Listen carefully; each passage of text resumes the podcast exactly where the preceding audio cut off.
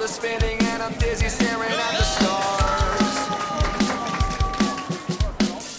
Conversaciones de bar. Un podcast de Tapas Magazine y Cervezas Ámbar de charlas bien tiradas. Conducido por Andrés Rodríguez.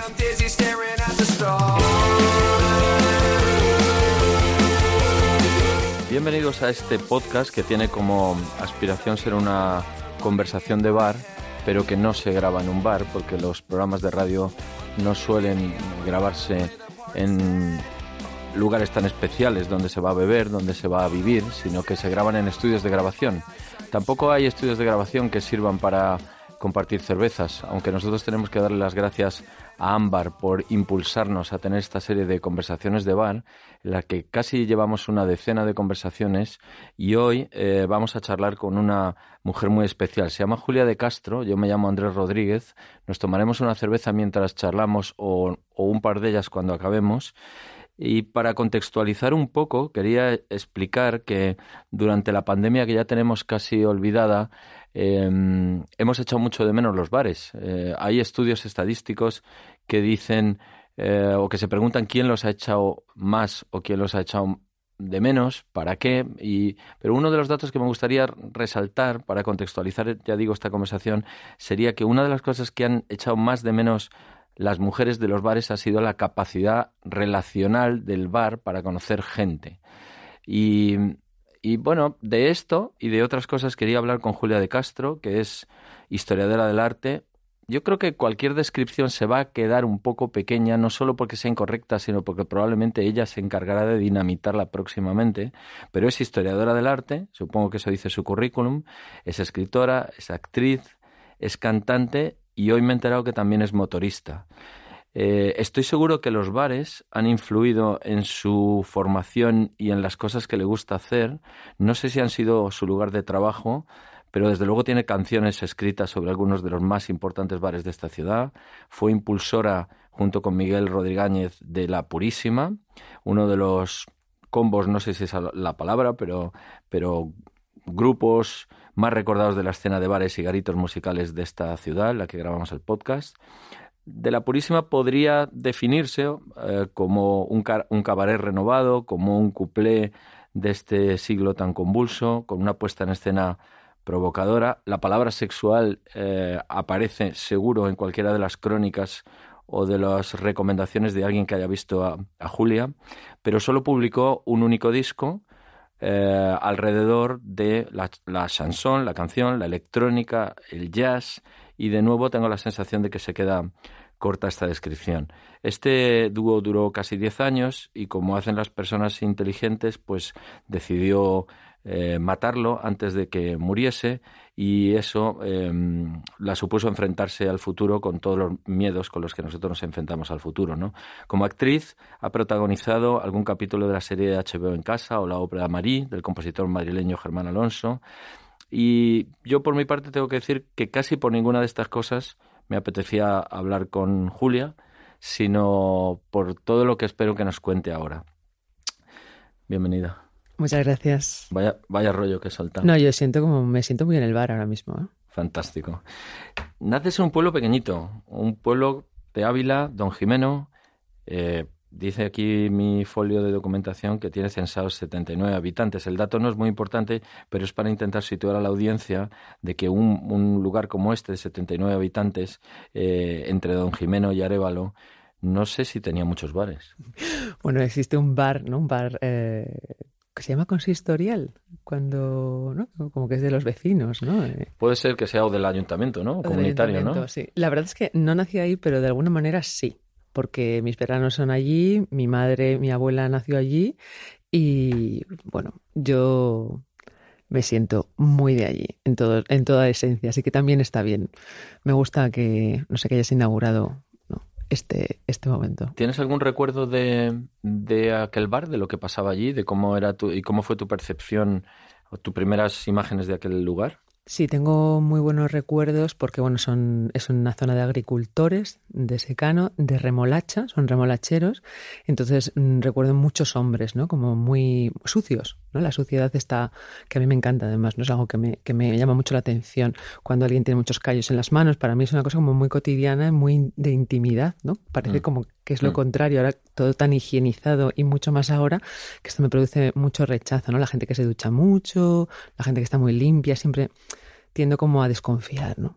Cuando alguien huele especialmente bien. Me gusta el mal olor, me gusta el sudor, siempre lo, lo he vivido allí, era el pueblo, el chorizo, la longaniza, la matanza y efectivamente el bar del pueblo estaba lleno de hombres muy brutos, muy poco expresivos, eh, jugaban a, pues no sé, a la... Cartas a las dominó, ¿no? Cartas, al ¿No? dominó, exacto. Y, y ya está. Y entonces como niño siempre te mueves por ahí con una especie de eh, libertad, ¿no? Que nadie, nadie, se, nadie se percata, tú no, no eres importante, ¿no? Entonces eso te permite una observación muy, muy tranquila. Sí, esa es mi, ese es mi recuerdo. Había pocas mujeres en aquel bar. Pues no, porque la camarera era una mujer, ¿eh? Era más... eh, sí, que quizá a mí me llamaban la atención más los hombres. Sí, había, había mujeres, había muchos niños y hombres. Yo recuerdo como hombres que venían de eso, a cervezas, a, a descansar. E- ¿Ese es tu primer bar en el que tú te sientes libre o todavía eras una niña? ¿Y tus Sí. bares de, digamos, de adolescencia o de... o, o ya, o ya bares propios eh, fueron en otra ciudad? Mis bares de adolescencia eran muy aburridos. A mí la adolescencia me parece un periodo que me podría haber saltado perfectamente. Un coñazo en Ávila, la verdad. Y yo contaba los días para irme de esa ciudad. Entonces, cuando llegué a Madrid, pues iba sola a los bares, que era lo que a mí me apetecía. Eso no se podía hacer en Ávila, sola a un bar, pues es una cosa, eres un extraterrestre, ¿vale? Y yo además iba vestida muy rara, entonces aquí no llamaba nada la atención. Y yo, mi primer bar en Madrid, que es donde yo quiero llegar a los bares, porque es donde yo me, me realicé personal, vital, sexual y musicalmente. Recuerdo perfectamente entrar en la calle Huertas, que ahora está como un poco corrompido, pero mm, en el café, ay, ¿cómo se llama? Eh, que había jazz. Em, no es el café, no es el mítico, ¿eh? Sigue habiendo un No es, café. el, no es el comercial, Ah. es el popular, café popular. Efectivamente. Acabado Y- en ART, Exacto. ¿no? Sí. Mm. Y ahí estaba tocando Joshua Edelman y Mm. tocaba los... Que todavía toca. Me parece que está en el central en los próximos días. Sí, sí. Pues ahí yo tenía 18 años, acababa de llegar a Madrid, 17, 18, y entonces iba todos los jueves, creo que eran, al, al café popular, sola, a escuchar música. Y dije, por fin, ¿sabes? Un bar. ¿Cómo ibas vestida? Que me quedo intrigado. Horrible, pero muy expresiva también, ¿no? Pues iba con pantalones rosas, chicle campana, de Miss Sixty era, la, era de la época, ese momento, un polo, o sea, que yo no había por dónde cogerlo, pero bueno, era, bueno, mi manera de... ¿Han- ¿Han sido los bares un lugar de para ti de conocer personas? Sí, claro, era mi lugar. O sea, de hecho, yo vivía en el Johnny, en el San Juan Evangelista, ¿tú te acuerdas de este Sí, colegio claro. mayor? Dios, claro. Yo era Yo secretaria he de visto música. Camarón allí. Claro, qué fuerte. Pues fue el último concierto de Camarón Mm. allí. Mm. Vale, yo he visto a gente muy, muy poderosa allí, ¿no? Ahora no me acuerdo del nombre, en festivales de, de jazz que teníamos allí, ¿no? Y mm, bueno, pues salía de allí. O sea, era muy guay, un poco endogámico, pero mi, mi vida, sobre todo la gente que conocí y que me interesaba, menos obligada, pues eran más mayores y estaban en los bares de Madrid. Sí, sin duda es el lugar donde he conocido a la gente con la que luego he realizado cosas. Y cuando ibas al bar, eh, yo creo que hay gente, o sea, distintas actitudes cuando uno va al bar eh, y quiere conocer gente. La actitud pasiva, ¿no? De sentarse en un rincón con la cerveza y esperar a que alguien se acerque. O, lo contrario, ser el, el agente provocador, ¿no? Em, Yo he vivido los dos, los dos lados, ¿eh? He vivido ser más con más... eh, bueno, cuando tienes más confianza, quizá un poquito más mayor, he sido más eh, de, de entrar o de saludar o de ir a alguien. Y luego tenía el otro lado, ¿no? Como que se me acercaban. Pero siempre he tendido yo más a, a acercarme porque tengo la sensación, bueno, yo soy muy alta, muy grandota, es un poco llamativa. ¿Cuánto mides? Mido unos 74, pero siempre llevo tacones. O sea que, uf, yo qué sé, pues mira, los Louboutin del otro día son 14 centímetros sumados a mis 74, estamos hablando de casi dos metros, ¿no? Entonces, bueno, Dos metros acercándote, acercándose a ti en un bar. ¿No? y quizá, pues mira, a los 17 llevo unos escotes hasta el ombligo, entonces quizá no era tan... O sea, sí, solía acercarme yo un poco a hablar, porque era... No se me acercaba nadie, básicamente. Entonces, pues iba sola y pues, hablaba con la gente. ¿Ya sabías lo que querías hacer en Madrid? Sigo sin saberlo. Eso está bastante, bastante bien. Está bastante bien porque no saber hacia dónde uno va es la posibilidad de encontrar cosas que uno no espera. ¿no? Sí, bueno, también es un poco dispersión. ¿eh? A veces me gustaría saberlo. Pero Mm. no, no, no está en mí. ¿Siguen siendo los bares ahora que ya controlas la ciudad, que tienes una posición profesional, que no sabes lo que vas a hacer, un lugar donde encontrar gente? ¿O, o eso se ha, o se ha ido perdiendo? Mm, A ver, yo sí que siento un poquito más de miedo, ¿no? Ahora igual de acercarte a alguien, bueno, ya la gente tiene como sus resistencias, ¿no? Con, con el tema de la mascarilla o no. Ahora no sabemos si alguien se va a sentir un poco intimidado. Eh, yo creo que es un poco más difícil. Qué putada, no sé si se puede decir aquí, ser adolescente en la pandemia, ¿no? Porque no tener... Y eso digo ya. Están los mí- teléfonos. Están los teléfonos. Ya, pero no es lo mismo, ¿no? No, O sea, claro. yo creo que ahí pues lo, volvemos a los fluidos y todo esto, complicado. Pero mm, al final los que necesitamos el contacto, pues iremos a los bares también, ¿no? Me estoy acordando ahora que hablamos de teléfonos y que, y que tenemos a Ámbar como colaborador en este podcast, que creo que una de las, no sé si vosotros os acordáis de una de las primeras aplica- aplicaciones de podcast que tenía una cerveza que podías hacer así, parecía que estabas echando una caña. ¿En serio? Sí, era una pequeña broma, ¿verdad? Que ahora, pues, lógicamente se ha debido quedar tecnológicamente súper antigua. Sí. em, ¿cómo- ¿Has vivido en Roma? Sí. No, no sé si has vivido tres o, tres o seis meses o más. He vivido nueve. Ok. Eh, no, no hay bares como nuestros bares, ¿no? No, pero está el Calisto en Roma, ojo. ¿eh? El Calisto es un bar que es una mezcla muy loca, muy ecléctica, que hay mafiosos, hay señores muy mayores jugando también, quizá por eso me gustaba a mí tanto, ¿no? Mira, ahora haciendo una, ¿no? un link con una regresión aquí con mi infancia, había gente, hombres muy mayores, y recuerdo ir con el productor de mi disco, con Camilo Lara, y pe- él pedir un expreso y decir, eh, un euro. Y me mira y me dice, ¿cómo un euro? Digo, sí, un expreso, un euro, ¿no? Creo que ni siquiera llegaba a un euro. Un euro es el capuchino, un 60 céntimos. Capuchino ya es deluxe. Sí, ya es de luz. En el Calisto, por favor, ten- tenéis que ir, de verdad. En, en el barrio este mítico, en. Ay, no me voy a acordar el nombre, que me la memoria.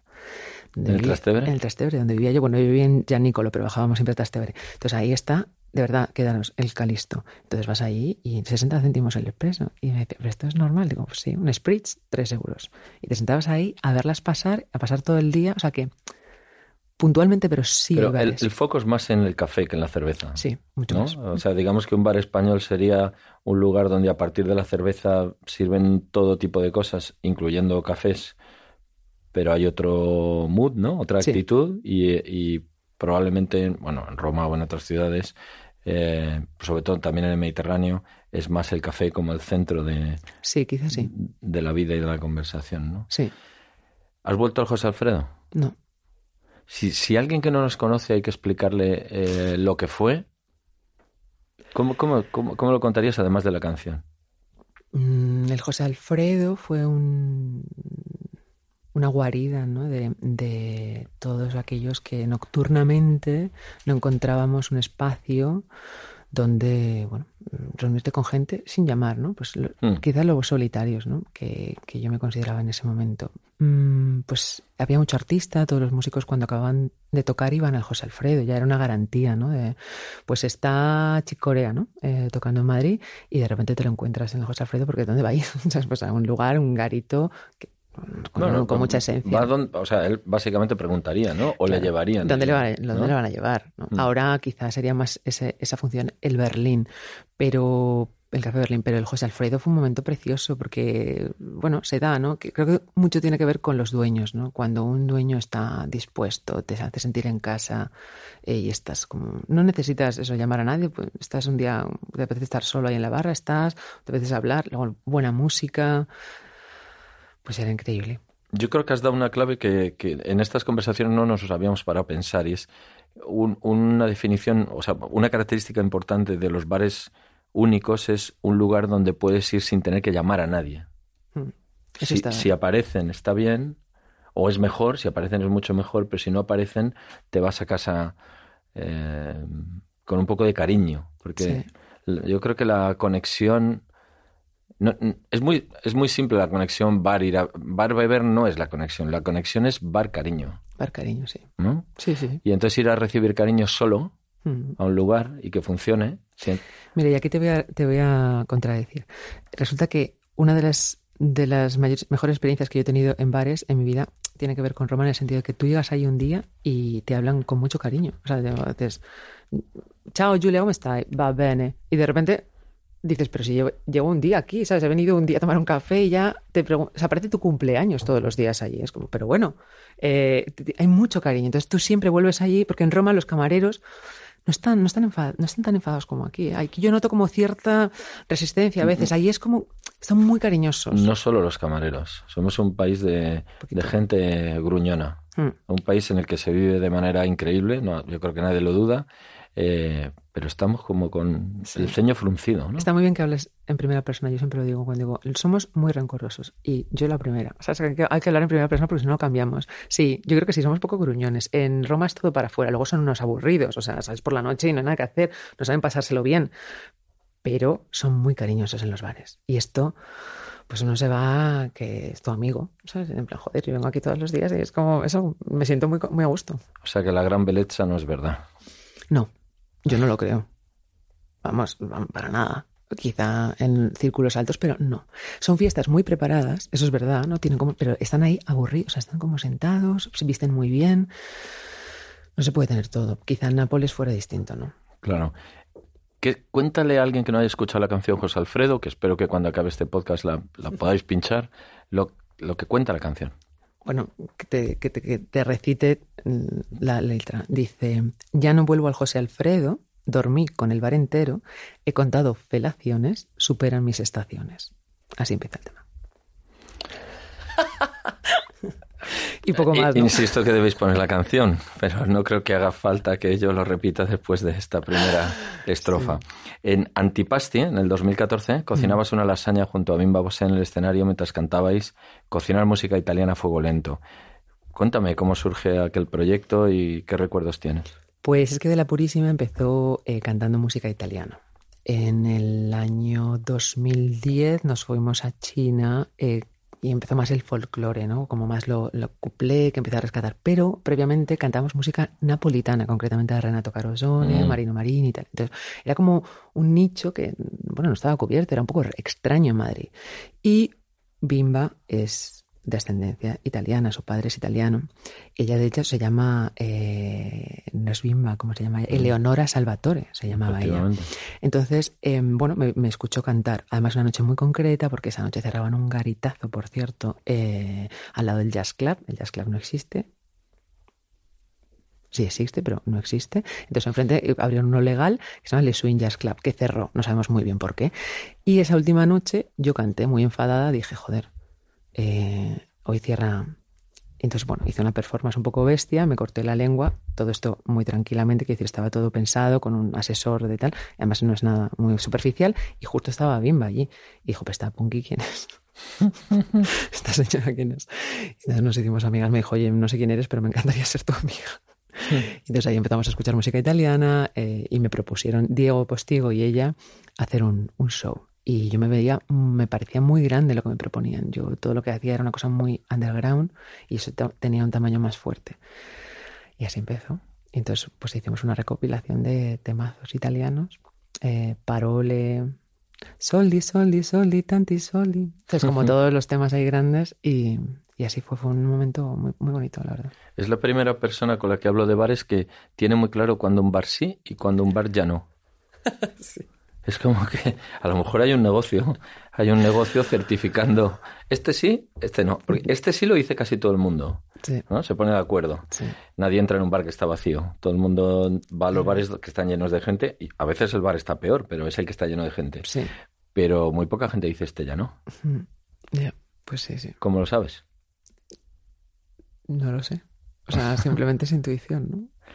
Julia hace radio, está haciendo además una sección en Radio 3 sobre coches, así que ya expliqué al principio que mm, cualquier definición supongo que la, que la utiliza para, para que los que la seguimos sepamos lo que no va a hacer la, la próxima vez. Eh, ¿En qué bares te mueves ahora? Mira, me gusta mucho un bar que es de mucho cariño, que se llama El Cazador. Y hablando de cinegética, deciros que lo llevan dos pedazos de hombres, Enrique Jiménez y Osama, que aparte son cineastas.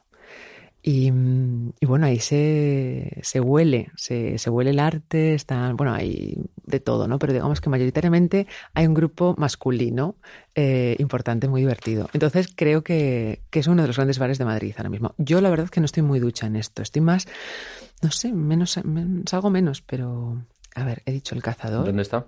Está en calle Ruda, que justo da a calle P.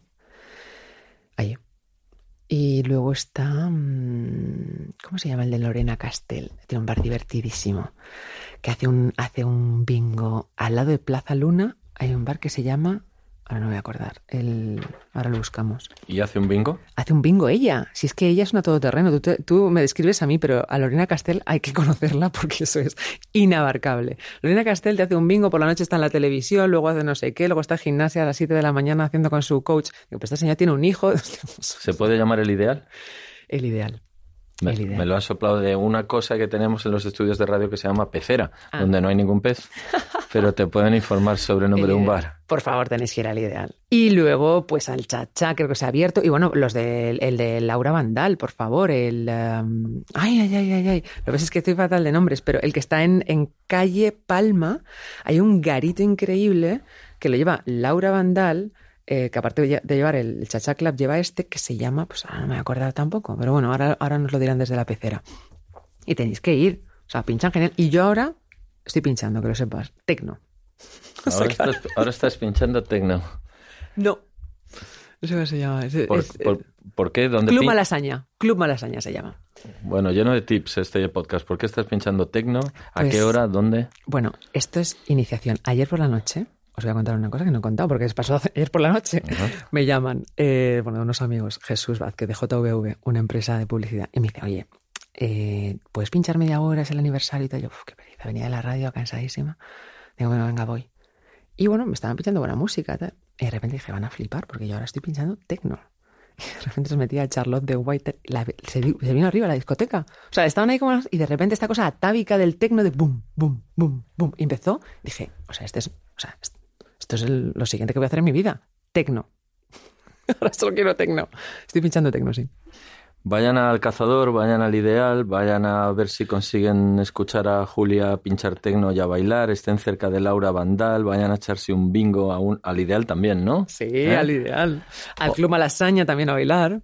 Eh, estén atentas a- o atentos y atentas al radar o al Instagram de las cosas que haga Julia, que yo creo que no sabe exactamente lo que va a hacer.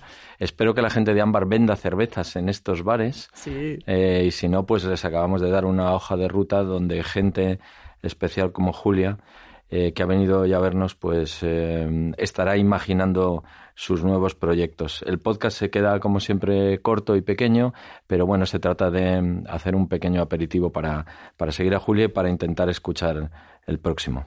Gracias a todos. Buenas noches, días, lo que estéis ahora escuchando.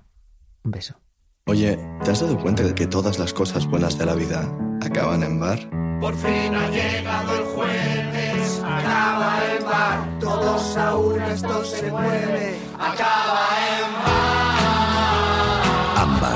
120 años elaborando con pasión una cerveza que acaba en bar.